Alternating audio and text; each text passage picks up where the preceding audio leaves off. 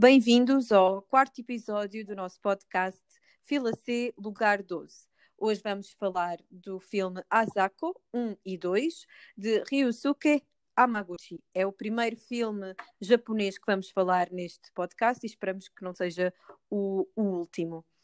Uh, eu primeiro queria perguntar-te sobre este filme, que eu, eu vi a mesma característica que vejo em muitos filmes orientais, japoneses e até alguns uh, coreanos, uh, que é um ênfase maior na, na imagem, ou seja, na, na cinematografia e não tanto no, no, diálogo.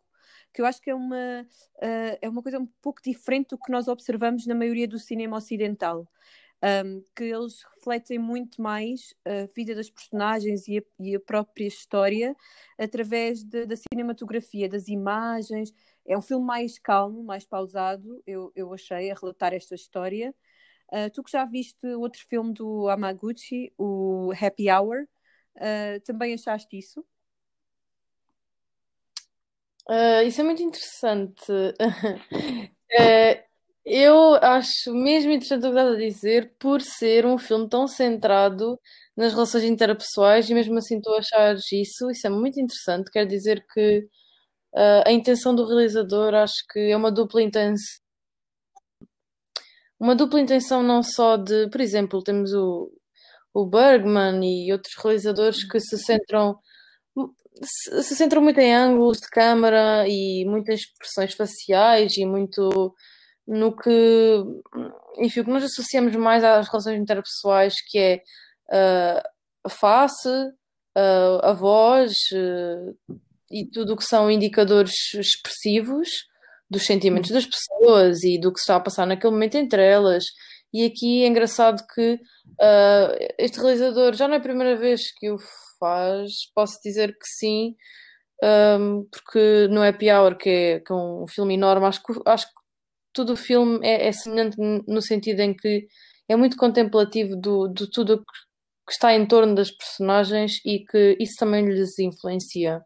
Acho que uh, este realizador tem sempre em atenção e teve muita atenção aqui aos estilos de vida muito uhum. diferentes uhum. e conseguiu, quando nós conseguimos perceber perfeitamente as diferenças um, as diferenças de personalidade e o quanto uh, o meio deles o, os influenciou. Sim, Não sei sim. o que é que. Sim, uh, sem, sem dúvida. O, o, que, o que eu gosto de observar nos filmes japoneses, e acho que uh, o que eu vou dizer agora tem muito a ver com a educação que nós, que nós temos no mundo ocidental. Por exemplo, eu no outro dia estava a ouvir uma entrevista com, com um ator e ele estava a dizer que ah, quando nós falamos em história mundial, na realidade o que nós, o que nós aprendemos é história ocidental. E isso é muito verdade. Muita cultura que nós aprendemos, que nós exploramos, que nos é uh, ensinada, dada como mundial, uh, é muito cultura ocidental. Isso depois também se reflete quando tu vais explorar outros uh, formas de arte de outros países. Um, por exemplo, eu acho sempre no... é engraçado em todos os filmes japoneses que eu já vi, ou seja, filmes orientais, a maior parte que eu vi foi japoneses. O que eu sinto sempre é que o estilo de vida é completamente diferente, mesmo filmes, filmes atuais. O estilo de vida deles é um estilo diferente, a própria decoração das casas. Eh, então, no Japão, acho que é tudo muito mais minimalista. E mesmo a própria realização e a cinematografia é muito diferente. Foi isso que eu, que eu, que eu achei. O que, por um lado, pode ser benéfico, porque nem toda a gente fala japonês, nenhuma de nós fala, por exemplo, e muito, uma grande parte da história percebe-se pelas expressões e pela própria realização, não é, não é tão importante assim o, o diálogo. Isso é uma forma inteligente deles, deles fazerem filmes, porque torna-os mais internacionais, eu acho. Mas tem muito a ver com, com a diferença que há entre o Ocidente e o, e o, e o Oriente. Porque, se repararmos, o tipo de história que, que, se passa neste filme, que é não é bem uma comédia, mas é um, é um, é um romance, por assim dizer. Uh, não sei se isso também te passou pela cabeça, mas à medida que eu estava a ver o filme, eu estava a pensar: se isto fosse filmado, sei lá, nos Estados Unidos ou na ou em Inglaterra, assim num país europeu, a história seria contada de uma forma completamente diferente. E acho que não teria tido o impacto que, que teve este filme. Também sentiste isso? Sim, e isso eu queria dizer que concordo muito com essa questão dos diálogos, porque eu acho que uh, de quase todos os filmes japoneses que eu vi, a, a, grande, a grande característica é dizerem muito com poucas palavras. Uhum. Isso é uma coisa que eu acho que tem a ver, lá está, é muito cultural e reflete-se na cinematografia, porque nós se formos a. Se formos a. É, lá está, é mesmo isso. A forma seria completamente diferente feita nos Estados Unidos, a forma deste filme, uhum. mas uh, a mensagem passaria, só que de forma completamente diferente. Era executada de forma completamente diferente. E é muito interessante e acho que é. Acho que é mesmo. abre o nosso horizonte em termos de. que há várias maneiras de contar uma história e várias maneiras de expressar uh, as vontades, os sonhos e as emoções das personagens. Um, lá está, é de forma simples. Eu acho que é uma grande lição até do, do simples ser às vezes suficiente. E, uhum. e, eu, e, lá está, eu concordo exatamente contigo nesse sentido, que este filme seria feito de forma muito diferente uh, em em países como os Estados Unidos, principalmente. Há outros países que talvez não se notar tanta diferença, mas os Estados Unidos, sem dúvida. Sim, sim. Sim, sim. E, e, seria uma história muito mais, eu acho, banal do que, do que do, da forma como foi, como foi contada. Acho que seria um filme que, mesmo se, se fosse filmado nos, nos, Estados Unidos, passaria muito mais despercebido do que, do que passou sendo filmado desta, desta forma. Foi, foi o que eu achei. Foi uma forma inteligente. Mas lá está, como tu dizes, tem muito a ver com a cultura cinematográfica do, do Japão, mesmo, e que, te, que, te, que, que portanto é quase uma fotografia de, da própria cultura deles, da forma minimalista como, como, como vivem. E, e eu vou ser muito sincera, eu aprendi a ver esses filmes assim, porque lá está, estamos tão focados e estamos tão formatados a ver filmes de uma determinada forma quando mudas para outra, às vezes há sempre ali um desconforto. Mas eu, eu gostei, eu gosto realmente como é, porque parece que as imagens me ficam mais na cabeça e uma história banal, o, o tão bonita que, que fica, foi, foi o que eu senti neste, neste filme. Uh, sem dúvida, eu senti o mesmo e, e, até é uma. Acho que é uma sensação que eu até procuro no, no cinema é, é um bocado não, não ver sempre o mesmo modo. É que às uhum. vezes eu sinto que estou a ver filmes. Uh, parece que estou a ver um bocado. Não, eu, assim, nós podemos dizer que é influências, mas às vezes estou a ver mais do que uma influência de, de um estilo de fazer cinema. E Exato. gosto muito do cinema japonês no sentido em que eu raramente sinto isso e sinto que são muito fiéis à sua forma de ser. Isso para mim é muito importante e, e é por isso que eu gosto muito de, de vários realizadores uh, japoneses, eh, neste caso, que é o que estamos a falar. Uhum. Sim, sim, concordo. Agora, em relação à história do filme, Asako é o nome da, da personagem principal, uh, uma, uma, rapariga japonesa. Uh, há toda uma simbologia à volta do, do, nome dela e do nome do primeiro namorado. Isso também é muito característico da cultura japonesa, toda aquela simbologia. Parece que aquela, que aquela relação é é criada a partir dessa, dessa simbologia, parece que cria-se logo uma ligação a partir daí. Eu queria, não sei se já estou a saltar um bocadinho para a frente, mas eu queria falar da, da personagem principal. Ainda não tinha falado disto contigo, mas eu não gostei da personagem principal. não, é sério. Irritou-me bastante e não, não me consegui relacionar com, com ela, nem entendê-la, sabes? Eu, uhum. Tu se calhar consegues explicar melhor o que se passou no filme. Mas é uma personagem que eu não, que eu não entendi, nem, nem consegui criar nenhuma afinidade, mas ao mesmo tempo também não a consegui odiar. Foi muito estranho. E não, não gostei da, da personagem principal. Isto é que aconteceu contigo? Eu, mais do que não gostar, eu, não, eu acho que tivemos muito pouco acesso a quem ela era. Eu acho que o fez questão de que nós não. não ou, ou seja, ela não se deixou conhecer muito, uh, na minha opinião, e acho que uhum. foi o que o realizador quis, e, e acho que isso só fez com que uh, as ações dela ao longo do filme fossem ainda mais odiadas, porque quando tu não tens background para perceber, para justificar de certa forma porque é que esta pessoa fez isto, é que quando nós olhamos para a Zako, nós pensamos: uh, o que é que tu estás a pensar? Eu pensei várias vezes: onde, o que é que ela está a pensar? Eh, ela expressivamente, eh, em termos de expressão, era, era muito pouca, ao contrário de algumas amigas dela, principalmente uh, aquela amiga que mora com ela, eu acho que é muito. Ah, sim, sim, sim. Mostra muito quando está entusiasmada, mostra muito quando está uhum. e é muito evidente o que se passa dentro dela. Muito, não, mas a sim, sim.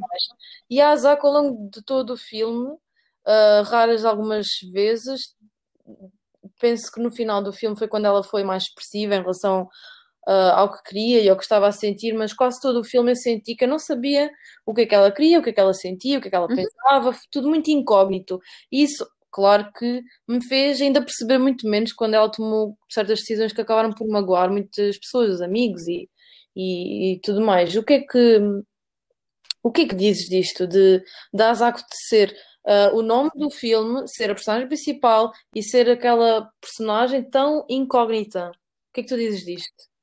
Uh, primeiro, só aí um parênteses, eu acho que ela mostra, tem uma falta de expressividade não só entre, em relação com as outras personagens do filme, não só em relação connosco, mas também em relação com as outras personagens do, do filme. Porque mesmo quando a, as, as amigas mais próximas lhe perguntam coisas simples, o que é que achas, gostas, não gostas. Ela muitas vezes não tem diálogo, nem responde, a cena só assim com a, com a, cabeça e fica ali no seu cantinho. Sim, porque nós até podíamos tirar alguma, alguns dados disso, Sim. não é? Já que não uhum. tínhamos uma parte muito introspectiva connosco, os espectadores, também podíamos tirar algumas relações das ações dela, da maneira como ela Exato. se comporta com amigos, mas é muito limitado isso. O que é que tu achas disso? Lá está. Sim, sim, sim. Uh, continuando então. Uh, primeiro o filme chama-se Asako 1 e 2.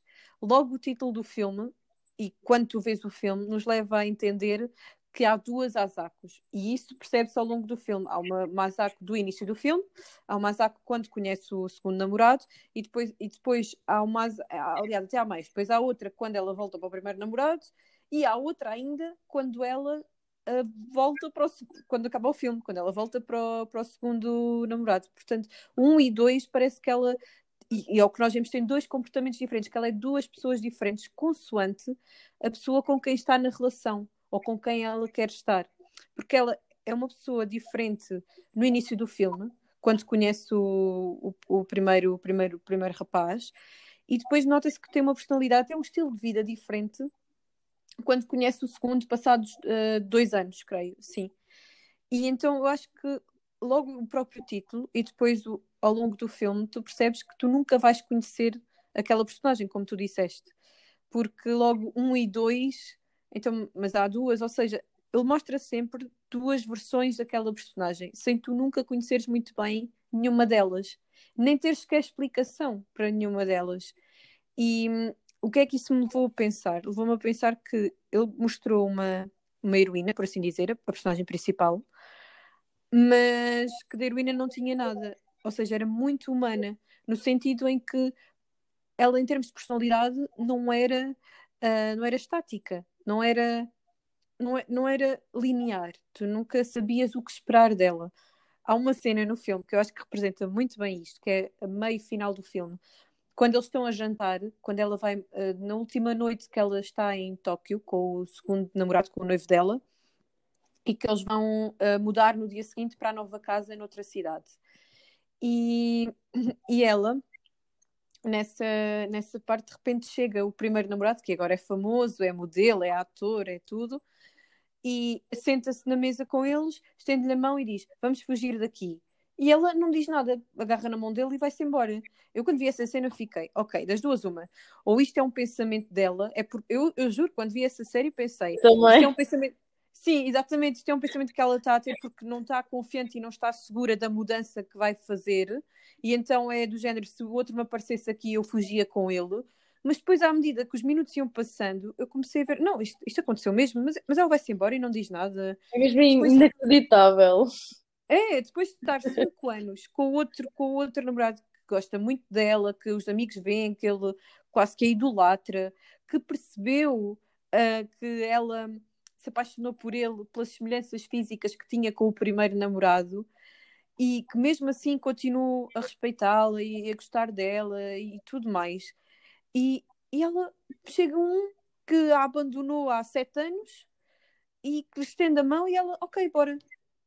Eu fiquei. Mas que raio de personagem é esta? Não fiquei mesmo. Não... Também.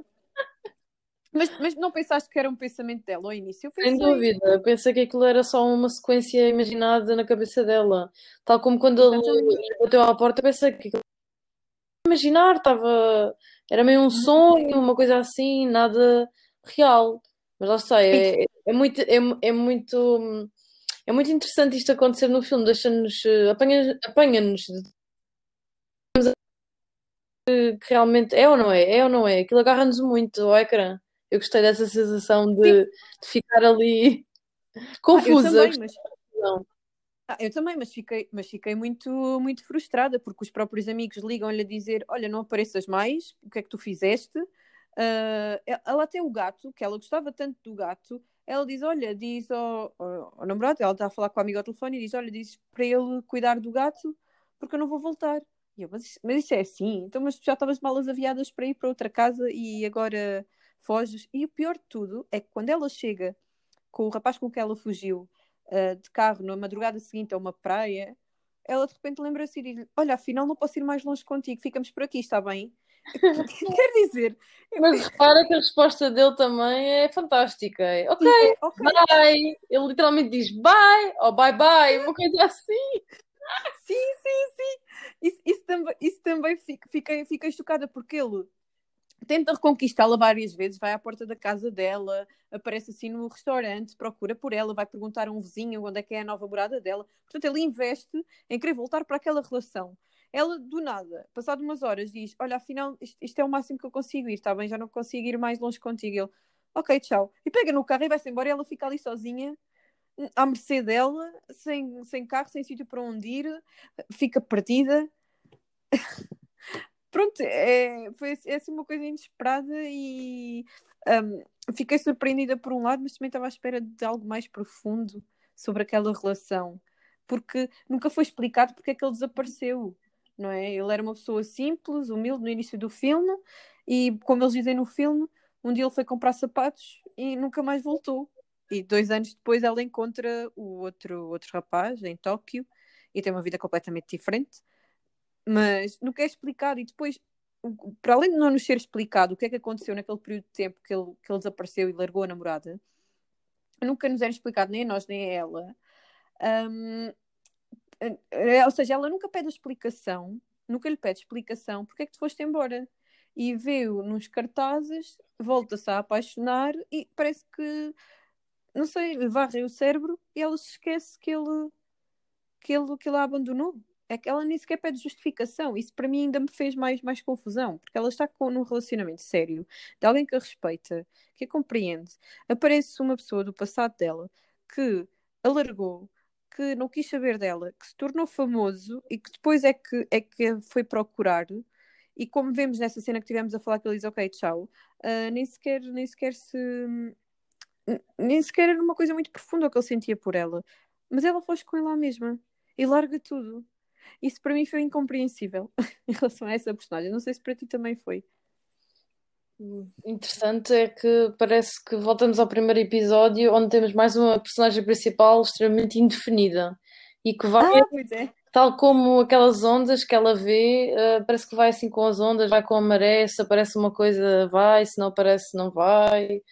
E, e lá está, parece que estamos, estamos a assistir a uma pessoa sem Parece que é uma pessoa sem grande definição uh, em termos de o que quer, o que gosta, o que realmente procura para si. Parece que não sabe muito bem. Depois aparecem umas coisas boas e acho que ela vai ficando, mas depois aparece outra coisa que parece que é boa e depois uh, parece que é tudo no momento. Parece que não há uma continuidade dentro dela de é isto que eu pretendo, curto e longo prazo. Não, parece que agora apareceu uma coisa, tipo um animal quando vê uma coisa brilhante, agora vou atrás disto, e depois vou atrás daquilo. É. Parece que lhe metem umas luzes à frente e ela vai atrás. Parece que não há aquela constância que costuma existir dentro de nós, não é? Humanos assim, sim, sim, sim. Uh, vamos dizer, uh, minimamente adaptados, que temos essa constância de, do que queremos para nós, e planos e vontades, e parece que com ela não acontece bem assim. É, é uma espécie de ir com a maré, lá está. É, é, o que eu diria sobre ela. Ao contrário dela, ah, ela está rodeada de pessoas com muito caráter, muita personalidade e com muitas ambições e, e tudo mais. Ah, ah, o interessante é que quem me parece mesmo o mais, mais parecido com ela é mesmo o, o, o Baco. Uh, e, o primeiro namorado. Exato. Sim, sim. Uh, lá está o, o Ryohei, Ryohei parece que ah, parece que é quase o oposto dela. É, para já socialmente desenrasca-se muito bem, depois tem, lá está, muitas ambições profissionais e é muito bom no que faz, é muito uhum. competente, é muito desenrascado e fala muito e é muito expressivo.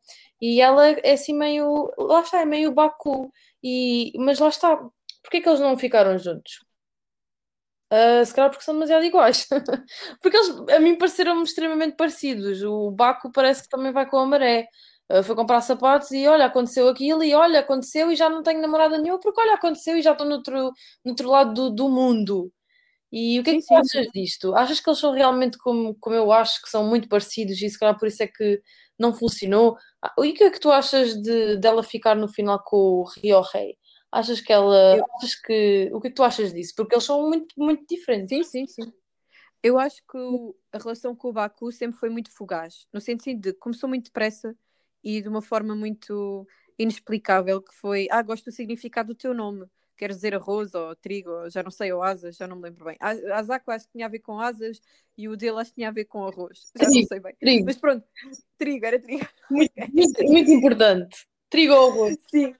Não, mas isso a nível da cultura japonesa tem uma simbologia muito maior do que a que nós estamos a dar aqui. Mas não é Pronto, tão importante que... para a relação, não é? É isso que eu quero dizer. Exatamente, exatamente. É, isso, é aí que eu quero chegar. Arroz mas trigo, para eles foi... Isso quer dizer, no fundo, para a relação. de... É o quê? Eu sou o taça e tu és o arroz, eu sou tipo o caldo e tu és o trigo. Mas, mas, mas eu acho que para qualquer um deles, eles viram aquela ligação e pensaram: Uau! Uau! uh, é um sinal, não. É uma estrela cadente. Não, acho que eles acharam mesmo é uma estrela cadente. E eu, é acho, um eu acho que isso é Pronto. muito interessante, porque isso faz todo o sentido. Quando uma pessoa é muito indefinida, define-se por outras coisas fora dela, não é? Se não há muita indefinição Exatamente. dentro, procuram fora, não é? Exatamente, exatamente. E foi aí o que ela, o que ela encontrou. É, ai, eu, há uma coisa interessante nessa relação que eles parecem muito parecidos porque são vão com as ondas, como tu disseste, e um dia estão num lado, outro dia estão no outro, e por isso é que também ao início se entendem muito bem. Mas os amigos dela, dessa terra da Osaka, acho que era de onde ela, de ela vinha, um, ah, lembras que a amiga dela, quando eles iam sair, nos dizia sempre ele parece que é, muito, que é muito boa pessoa e tal, mas não, tu não, ele não é rapaz para ti, não sei o que. Ela ignorar, claro, porque estava muito apaixonada por ele. E notava-se que era aquelas borboletas que ela sentia logo desde o início da, da, da relação. Em relação a outro relacionamento que ela, que ela teve, eu acho que ele lhe deu uma estabilidade emocional que ela não tinha. Primeiro é assim, ela atraiu, ficou atraída por ele por, ca por causa da semelhança física daquele amor passado. Mais uma vez, permite-me dizer, mais um, um, uma característica extremamente irrelevante, que só mostra o quanto Zaco mas não tinha nada bem definido dentro dela do que queria, do que gostava. É, é igual a outro. Não, ela queria. Não, aquilo foi, foi uma espécie de rebound que ela fez. Ela queria resolver aquela relação passada que não estava resolvida porque ela ficou pendurada, literalmente ficou, ok, o que é que se passou aqui? E encontrou, só que encontrou uma pessoa que fisicamente era parecida com o, o Baku, só que em nível de personalidade muito mais estável, sabia muito mais o que queria, gostava mais dela, ou pelo menos envolve, uh, dava mais importância àquela relação e ela precisava disso. Ela não sabia bem como lidar com isso, eu acho, às vezes, mas ela precisava disso porque aqueles cinco anos que passaram daquela relação que nós não vemos, diz só cinco anos depois, acho que foram anos muito estáveis para ela, para, para a vida dela e para a vida social dela. Mas agora saltando para o final do filme, que ela acaba com o uh, acho que é esse o nome dele. Sim. Portanto, com o segundo namorado, um, que ela volta, ele, ao início não o, quer, não o quer de volta, claro, porque ficou muito magoado, ele foi deixado assim do nada. Uh, e a cena final são eles assim na varanda a ver o rio passar. Lá está, outra vez, aquela, aquela relação do, do ir com o vento, ir com as ondas e acho que é o que eles, é como eles vão começar a construir a relação de novo, que é Que, tanto que há uma frase que ele diz que, que é: Ah, o rio está a correr, está a encher, está a correr. E ele diz: Rio nojento. há uma frase que ele diz assim logo no final, que é um bocado como a, eu acho como a relação está, está naquele momento. Que é, ok, está a correr o rio, mas está sujo não, não, não é bonito de, de, se ver, não é uma coisa para se apreciar. E vão ter de construir e limpar, entre aspas, aquela, aquela relação do sofrimento que, que, que sentiram. É engraçado porque eu não sei porquê, mas essa cena que eles estão na varanda fez-me lembrar uma cena final de outro filme que eu não sei se tu já viste, que é o uh, que é com o Robert Redford e com a Demi Moore, uh, uma proposta indecente. Não. Acho que a tradução é assim. Penso que não vi. Pronto. Acho que... Uh, pronto. Fez-me lembrar porque é Demi Moore com o outro ator que eu acho que é o Woody Harrelson, que é o nome dele, uh, que eles têm uma relação muito forte. Entretanto, há uma proposta para eles ganharem dinheiro, mas que vai levar a uma quebra da relação e eles no final acabam juntos novamente. Acabam juntos novamente, mas é uma cena muito parecida com esta, que é a relação não vai ser mais a mesma, porque houve uma quebra de confiança há ali muita coisa que eles vão ter de construir de novo que, que se não fosse aquele evento eles não teriam de, de o fazer. E eu não sei porque acabei por fazer este paralelismo. Então eu acho que eles, eles vão, ter, vão ter muito trabalho e vão ter de construir, e acho que vai demorar algum tempo a reconstruírem aquela relação e não sei infelizmente se vai durar se vai durar muito porque como tu disseste como ela não é uma pessoa muito definida acho que passado uns tempos, se alguém lhe apresentar outra coisa, ela vai correr outra vez. O que ela pode contar sempre é que o, o namorado, como, como gosta tanto dela, como tem aquela adoração por ela, vai acabar por a receber de uma forma ou de outra, sempre. Vai acabar por voltar. É como se fosse um. Acho que ele é, é um porto seguro para ela. E eu acho que no futuro é assim que a relação vai, vai evoluir. Não sei se ficaste com essa impressão. Uh, e olha, eu até te queria perguntar quanto a isso que tu disseste, tendo em conta que há esse desequilíbrio de parece que o Ri, Ryohei, Ryohei é a âncora da relação e é a pessoa que está ali a tomar algumas decisões e ter alguma uh, ter alguma posição e, e fazer algumas coisas que pronto, uh, que têm de ser feitas numa relação, que têm de ser discutidas, decididas, uh, tendo em conta que ele tem quase esse trabalho para ele, para ele a solo, não é? Tendo em conta que há uma espécie de desequilíbrio na balança da relação, um, achas que. O que é que achas de, da relação do, do realizador nos querer acabar o. de querer terminar o filme com esta junção entre os dois? Porque, porque ele podia ter acabado o filme com uh, a Asako acabar com o Baku, do, duas pessoas que nós achamos semelhantes e Sim. duas pessoas que lá está uh, ele pode não voltar, não sei o quê, e é por isso que eles, uh, que eles não funcionam, porque ele um dia pode se esquecer quase que tem um relacionamento e acabou. E porquê é que achas que realmente o realizador, porquê é que achas que o realizador quis acabar com uh, o Ryohei acabar com a Asako? Ou seja, o que é que achas que isto quer dizer? Qual é? Acho, acho que o realizador é, é que eu penso. Há um motivo para, para esta história estar contada desta forma. O que é que achas do motivo por trás do, deste final? Hum, eu acho que. Tendo em conta esta reflexão que nós fizemos aqui, que há uma, um grande desequilíbrio na balança, não é? Que o, que o exato, fica, ou seja, isto é um final triste. O que é que que o, que, é que, o que o realizador nos quer dizer? Que, que, o qual, há alguma, achas que o realizador nos quer dizer se quer alguma coisa? Não é? É que eu penso sempre que, que os finais não são por acaso, não é? Sim, sim, claro, claro. Especialmente aquela frase que eu te disse do rio a passar e eles ficarem a olhar para o rio e verem sim, que sim, não gostam do que E eu concordo com isso. Eu até acho é uma... que o rio pode ser eh, uma metáfora para. Eh, eu não, eu não gosto da tua forma de ser, diz com o rio. É nojento, como ele diz, mas ela diz, mas é bonito. E ele até fica calado do tipo, pois realmente, eu estou com uma pessoa que é meio rio, eh, é nojento, mas também é bonito, porque senão eu estava contigo, não é? Eu até penso dessa sim, forma. Sim. E o que é que tu achas deles estarem juntos no final? O que é que tu achas disto? Tendo em conta o realizador. Uh, sim. Acho que ela. Terminar o filme. Olha, ele podia, por exemplo, eles iam no horizonte, no carro, uh, ela e o Baku, o Ozaki e o Baku, e acabava assim. Iam no carro e acabava. Não. Porquê não... que não ficou assim? Não faz sentido porque nós íamos sentir sempre pena do outro do outro, do outro rapaz ia parecer muito injusto e ficaríamos sempre com a sensação que ela nunca seria realmente feliz, porque ela é uma pessoa muito instável. E lá está, ela, a Asako é uma pessoa muito, muito instável, muito indefinida. Ela precisa de alguém que lhe dê aquele abrigo, aquela, aquela segurança.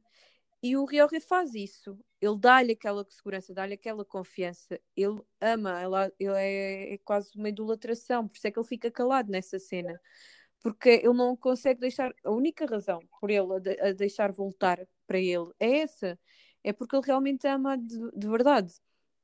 Eu acho que ela precisa daquela relação porque precisa de se sentir segura, precisa de sentir uh, que tem ali alguém.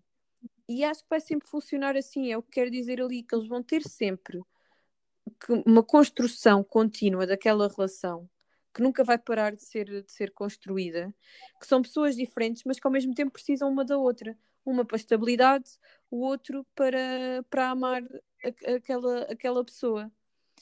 E, e, e, acho que realmente foi o que o, o, que, o, realizador nos quis dizer. Ela sempre vai sentir aquela atração física por ele, porque foi a primeira coisa que, que a fez gostar dele e que fez iniciar aquele relacionamento.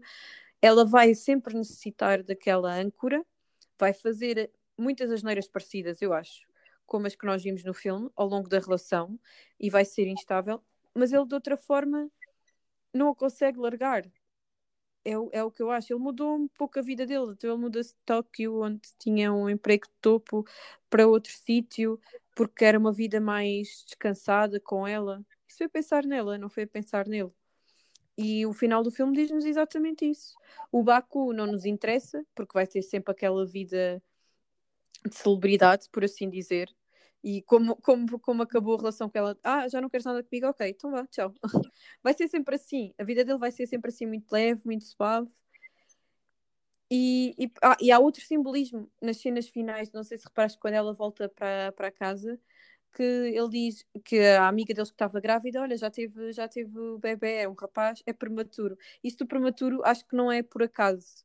Acho que vem ao encontro do de como vai ser o percurso desta relação. Ainda é muito prematuro, ainda é muito cedo para dizer se vai resultar ou não, mas já está cá, já nasceu, já existe esta relação.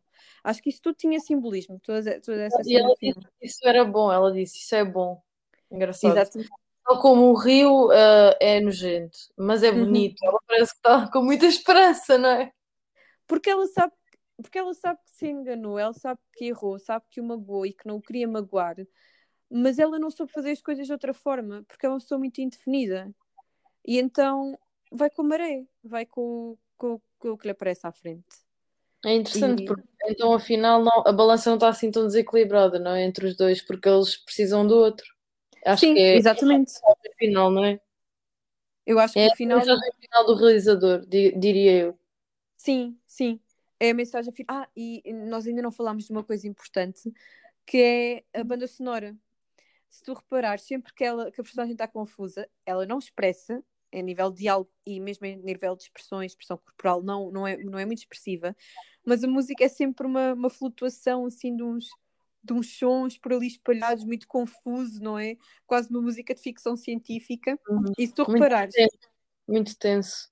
Exatamente, isso aparece sempre que há ali um, uma perturbação com a personagem, que ela não sabe o que escolher, está indecisa, não está, não está confortável com, com a decisão que tomou, com o percurso da vida dela. É interessante eles terem utilizado, utilizado isso. E depois, noutras, noutras cenas, é uma música mais comercial, é música oriental, japonesa, do Stofu Beat, não é? Que nós, que nós depois vamos pesquisar, e que é, é muito mais calma, muito mais confortável. Ao ouvido do próprio uhum. espectador também é muito mais confortável.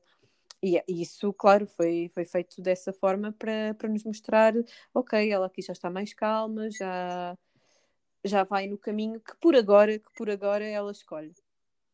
Queria te perguntar também o que é que tu achaste, porque eu até fiquei um bocadinho a pensar depois do filme o que hum. achar de, dos amigos do, da, da Asako e do Baku no início. Um, a mudança que houve nas vidas deles em tão pouco tempo, Uh, eu sei que eles mudaram muito. Um por uh, estar fora do controle dele, que ele adoeceu, e a outra amiga da Asako acabou por fazer assim muitas plásticas e casar-se com uma pessoa de outro país e uma vida assim muito diferente. O que é que tu achaste disso? Uh, é assim, o amigo, o amigo dela que, que, ficou, que ficou doente, ele, ele ficou com esclerose lateral amiotrófica, portanto ele fica dependente para o resto da vida dele e é uma doença muito que agora está a ser mais falada e, e, e que é muito, muito aborrecida porque te co controla completamente e ficas mesmo dependente de outra, de outra pessoa até o final da vida e infelizmente ainda não há tratamento. Uh, há tratamento, mas uh, não é eficaz para toda a gente e cura não, não existe. E isso é, também é muito simbólico. Eu acho que essas duas personagens acabam por ser muito simbólicas. Lá está, no 1 e 2 da, da Asako. Uh, significa uma paralisação, esse amigo, uma, uma morte anunciada, por assim dizer, que foi o destino, não é uma escolha própria e que, e que não há nada que podes fazer, acontece, aconteceu. E a outra que conseguiu mudar a sua vida e alterar-se mas tu reparares, essa amiga fez muitas plásticas que ela diz: Ah, foi em Singapura, foi no queixo, foi no nariz, foi os olhos que ficaram maiores, não sei o quê. E a Asako aprecia isso. Se tu reparares, o Ryohei, o segundo namorado com quem ela está, não, não liga, não liga, uhum. não liga muito. Ok, fizeste plásticas, está bem. Mas a, a Asako fica assim surpreendida: Ah, pois é, porque ela própria diz: Ah, estás muito bonita, estás diferente. E ela diz: Ah, sim, fiz a plástica aqui e lá. Engraçado, nós nunca vemos nós, tu vês o estilo de vida dessa amiga e vês o, uh, que ela vive de uma forma diferente, que agora é internacional, mora em Singapura, que tem mais dinheiro. Nunca vês o, o marido dela. É verdade. É Pensei nisso o tempo todo. Pensei nisso o tempo todo. Porquê é que tu não vês? Porque não é importante, para aquela amiga não é importante a relação. E será que estes dois paralelismos não é o paralelismo nós não podemos fazer com a com, relação, com as duas relações uh, amorosas da Asako. Ou seja, uh, aquele amigo que infelizmente está doente pode ser o, o Baku que ficou, que ficou para trás, que, que ficou, lá está, houve ali uma estagnação durante dois anos na vida dela que ela não sabia o que tinha acontecido àquele, àquele, àquele homem e que não conseguia também uh, conseguia continuar com a sua vida, relacionar-se com mais ninguém, com a sua vida amorosa. E esta amiga mostra o que ela vai ter na relação com o Ryohei, que é vai, vai ter uma vida confortável, vai sentir-se uh, bonita, porque ela faz sentir bonita, e mas se calhar vai ser mais distante ah, percebes? Do que, do que a outra relação com o Baku. Talvez seja isso quando, não é por acaso que estes amigos do passado voltam quase no final do filme. Uhum. Acho que é, é, essa a relação que, que se tinha, queria que, que, o espectador fizesse. É muito interessante. Eu fiquei o tempo todo a pensar e acho que isso é muito interessante, essa, essa relação. Uhum. E ainda queria uh, perguntar-te o que é que tu achas de, de, de, uma personagem que eu achei até muito importante, apesar de não aparecer muitas vezes, que é a mãe uhum. desse, desse amigo da Asako, esse amigo que adoeceu. A mãe dela, ah, no início, conta uma história e volta a contar no final a mesma história. Só que ela acrescenta um ponto. ela acrescenta aquele detalhe. Reparaste que ela conta que. Ah, eu também, uh, quando estava apaixonada, eu também eu vivia numa casa muito pequena e almoçava a correr para ir ter com o namorado, uma coisa assim. Uhum. E ela no final conta a mesma história, mas diz: Azar, não conto ao meu filho, mas eu não estava a falar do meu marido, era outra pessoa. Uhum. E eu queria te perguntar Exato. qual é a tua interpretação disto, porque isto eu acho que é muito importante. Uhum. Lá está, volta, uh, volta ao final, começa uh, na altura do Baco e volta uh, quando, quando já está a acabar a, a história. O que, é que tu achas? Porque ela realmente, ela realmente sentia paixão e uhum. sentia uma, uma atração mais forte pelo Baco, mas com quem ela fica, com quem ela está mais estável, é com, é com o outro namorado. E, é, e e é engraçado que só no final do filme é que tu percebes uhum. que a mãe do, desse rapaz está a falar não da relação que teve com o pai do filho, mas com outro homem, uhum. porque é exatamente o que, que aconteceu com a Asako. E é engraçado que há, no início do filme, quando a Asako está completamente apaixonada pelo Baku, é quando a mãe conta essa história Uhum. e o espectador pensa: ok, isto é a história, um, é o endgame, basicamente, é o final da, da, da história, é, é aquele amor gigante, é aquela relação que dura 50 anos que a mãe está, está a falar e que vai acontecer com a Asako e com o Baku. E depois no final nós vemos que não, que não, não é essa que é duradoura, não é essa que fica, é a outra. É verdade. E Eu achei, achei muito interessante todos os simbolismos, do início ao final do, do filme, sempre tudo muito simbólico.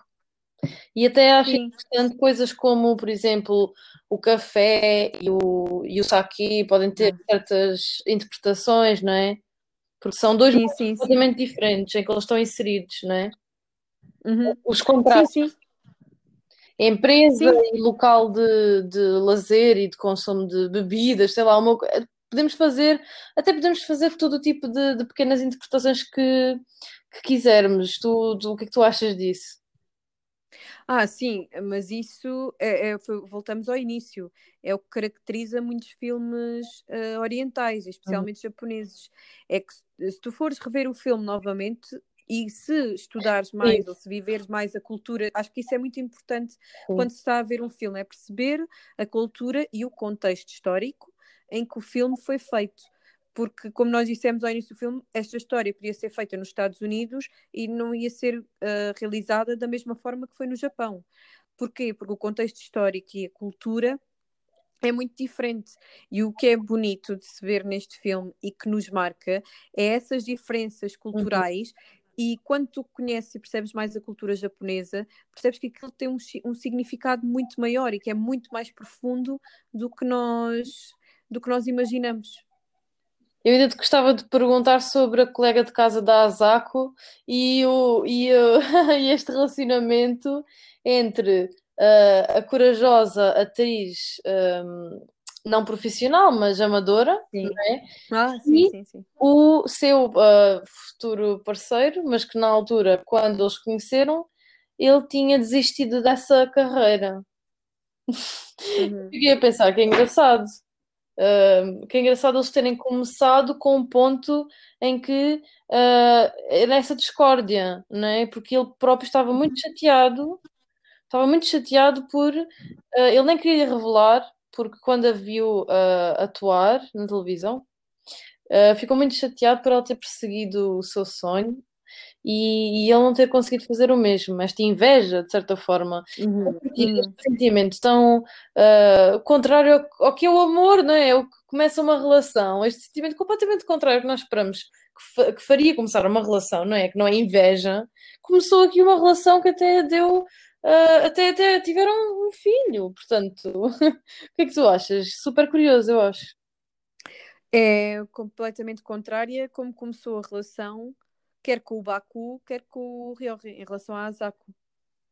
É verdade. E que, e que demonstra que eles começaram, não foi aquele impacto logo que ela sentiu eh, com qualquer um dos outros dois, mas que eles conseguiram, lá está, construir e trabalhar nisso em conjunto. E, e nunca foi uma relação muito conflituosa. Depois, vias ao longo dos tempos que eles estavam a evoluir e a construir. Acho que é assim a relação, mostrar uma relação que não começou quase como uma comédia romântica, assim do género, ok, é o casal que vai acabar junto, mas que conseguiu trabalhar junto naquela relação e ter e depois ter o filho e, e, e conseguiram ficar juntos sem nenhum problema eh, grave, não é? Que, como- que nunca aconteceu em qualquer uma das relações da, da Asako. É, é mostrar a diferença. Eu acho que, que o que o realizador queria era mostrar a diferença entre as várias relações. E eu ainda gostava de dizer que se nós fôssemos explorar coisas como, por exemplo, ah, um pouco mais sobre o trigo, o significado do trigo e até o significado de, de algumas das- da peça de teatro da, da amiga da Asako, eu aposto Sim, que encontraríamos um, um novo um novo conjunto de, de conceitos e de, e de pequenos simbolismos que, com- que- que provavelmente compõem o filme. Eh, e se nós fizéssemos lá está uma pesquisa super aprofundada, nós ainda conseguíamos ver o quão rico é mesmo este filme. Sim, sim, sim, sim, sim. Ah, é o pegar numa história simples e quase banal e transformá-la uh, numa obra de arte, ou seja, a simplicidade, o minimalismo japonês, a criar toda, todo este simbolismo e uma profundidade muito maior que só pelo diálogo tu não, não consegues, tens de ir mais longe, tens de conhecer a cultura. E isso é muito bom porque tu estás a oferecer cultura de duas formas, não só na tua história, mas também do teu país. E, e isso, e, isso é que é arte, é tu, a partir de, de uma pintura, ou neste caso de um filme, conseguires conhecer e perceber todo o contexto que, que, que está por trás. E isto faz-me, sem dúvida, questionar em relação a, por exemplo, uh, e, e, pensar que o, que o, investimento no detalhe, no símbolo, é completamente uhum. diferente. Uh, aqui neste, neste caso, nós estamos a falar do Japão, outros países que têm também este é diferente, mas também tem muito investimento neste simbólico. Uh, e, e, e faz-me refletir, não, não me faz tirar grandes conclusões ainda, porque acho que é uma reflexão até bastante. Uh, é preciso ter muito contexto histórico e é preciso ter muito uhum. contexto cultural para o fazer, mas acho interessante o posicionamento de certos países em relação às artes e, o, e este trabalho uh, de, mais ou menos detalhado com a, a, sua própria cultura e manifestá-la através da sua arte e, e, e, acho interessante o porquê que, por exemplo, os Estados Unidos têm certas marcas completamente diferentes, mas não passam por este investimento. São coisas completamente diferentes. É, e faz-me faz questionar só, não me faz concluir nada, mas faz-me questionar. É? Faz-me questionar principalmente uh, os Estados Unidos terem essa indústria tão desenvolvida de, de cinematográfica e não uhum. só, e, e, ser o chamado mainstream. E nós sabemos que no Japão uhum. uh, chegam lá os filmes, ou os... nós sabemos que no Japão as pessoas veem filmes dos Estados Unidos, mas nos Estados Unidos Sim. nós não vemos tantos filmes do Japão. É essa a questão que eu, que eu coloco. Isto faz pensar em alguma coisa? Ou acho que isto só coloca ainda mais questões do que conclusões. Para mim, ainda, ainda coloca mais questões. Sim, sim, conclusões, sim. Não consigo, não consigo tirar, mas é, é interessante. Não, é muito difícil, não é só com o Japão que isso, que isso acontece. Lá está, como tu disseste, é uma indústria, a indústria americana é muito forte em relação ao cinema e é muito forte no sentido que é muito mais fácil filmes americanos chegarem a qualquer país do mundo do que o contrário. Uh, porque é, pesa muito mais, pesa muito mais. E lá está, já há uma formatação muito maior para gostar daquele estilo de filmes, mesmo que seja os chamados filmes independentes, americanos e tal, uh, já é uma facilidade maior para, para, para nós nos adaptarmos e, e, vermos. E é o que nos chega. Se o que, te, o que te chega é sempre muito do mesmo formato, tu vais te adaptar, vais achar confortável e é o que vais, vais ver, é o que eu gosto. É a mesma coisa que se tu só te apresentam gelado de morango à frente, tu, tu vais acabar por gostar, ou então não gostas de todo e não comes gelado. Um dia aparece o sabor de menta e que é completamente diferente e ao início não gostas, mas se calhar depois até, até, é, um, até é interessante e até gostas. E até te faz querer comer mais vezes ou até misturar às vezes com outros sabores. E é muito o que se passa eu, eu acho hoje em dia com, com, com a indústria do cinema atualmente. E não é por acaso que existem tantos festivais de cinema e tão diferentes uns dos outros porque cada um cada vez mais, embora alguns tenham tentado já ir para o mainstream, não é que eu concordo muito, mas porque cada um tem o seu lugar. E não é por um filme ter custado menos dinheiro a produzir que vai ser pior. Uhum, claro. Mas tem a ver com a, tem a ver com a distribuição que consegue fazer do, do seu próprio filme. E muitas vezes há filmes que só passam em determinados festivais de, de, cinema, e o passar em determinados festivais leva a que só sejam comprados por alguns países, e, por isso é que às vezes nós temos dificuldade em Portugal em ver, eh, em ver alguns filmes fora, lá está, desse contexto da indústria norte-americana. E, mas é claro que os filmes que são impulsionados pelos Estados Unidos e, e Estados Unidos, ou então Estados Unidos relacionados com outro país europeu, pronto, uh, são mais, mais fáceis de, de, teres acesso. E ao teres acesso é o, é o que conheces mais. Agora, que há filmes muito bonitos e muito bem feitos, como os que nós temos falado aqui, que são pouco conhecidos e como este tem um simbolismo e uma realização e uma cinematografia tão diferente, mas que nos marca, que fica na memória. Porque eu, não, eu mal me lembro dos diálogos. Aliás, os diálogos que eu me lembro são aqueles mais importantes.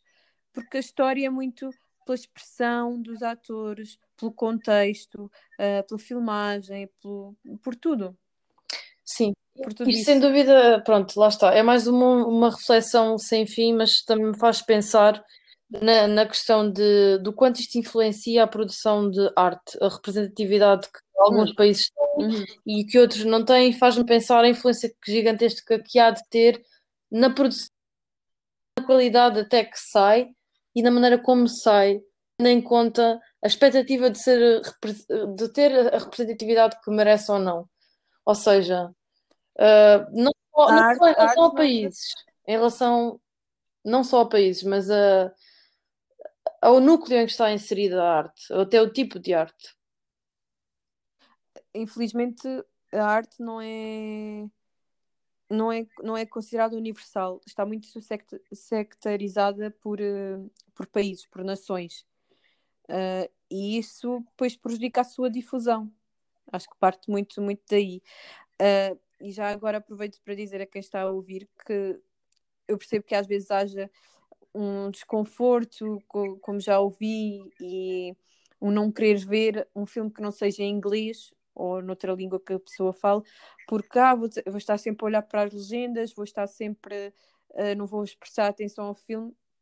Este filme, especialmente os filmes japoneses, é um excelente filme para começar a ver filmes noutra língua porque, uh, por exemplo, ao contrário do, do que tens de prestar muito, que foi outro filme que nós falámos no terceiro episódio, que tens de prestar muito mais atenção ao diálogo, eles falam de uma forma muito rápida e com um sotaque um pouco diferente para quem fala francês do que está habituado e que se tem de prestar muita atenção ao diálogo. E para começar assim a ver um filme noutra língua hum, penso que não seja o aconselhado para quem, para quem ainda não, não está habituado.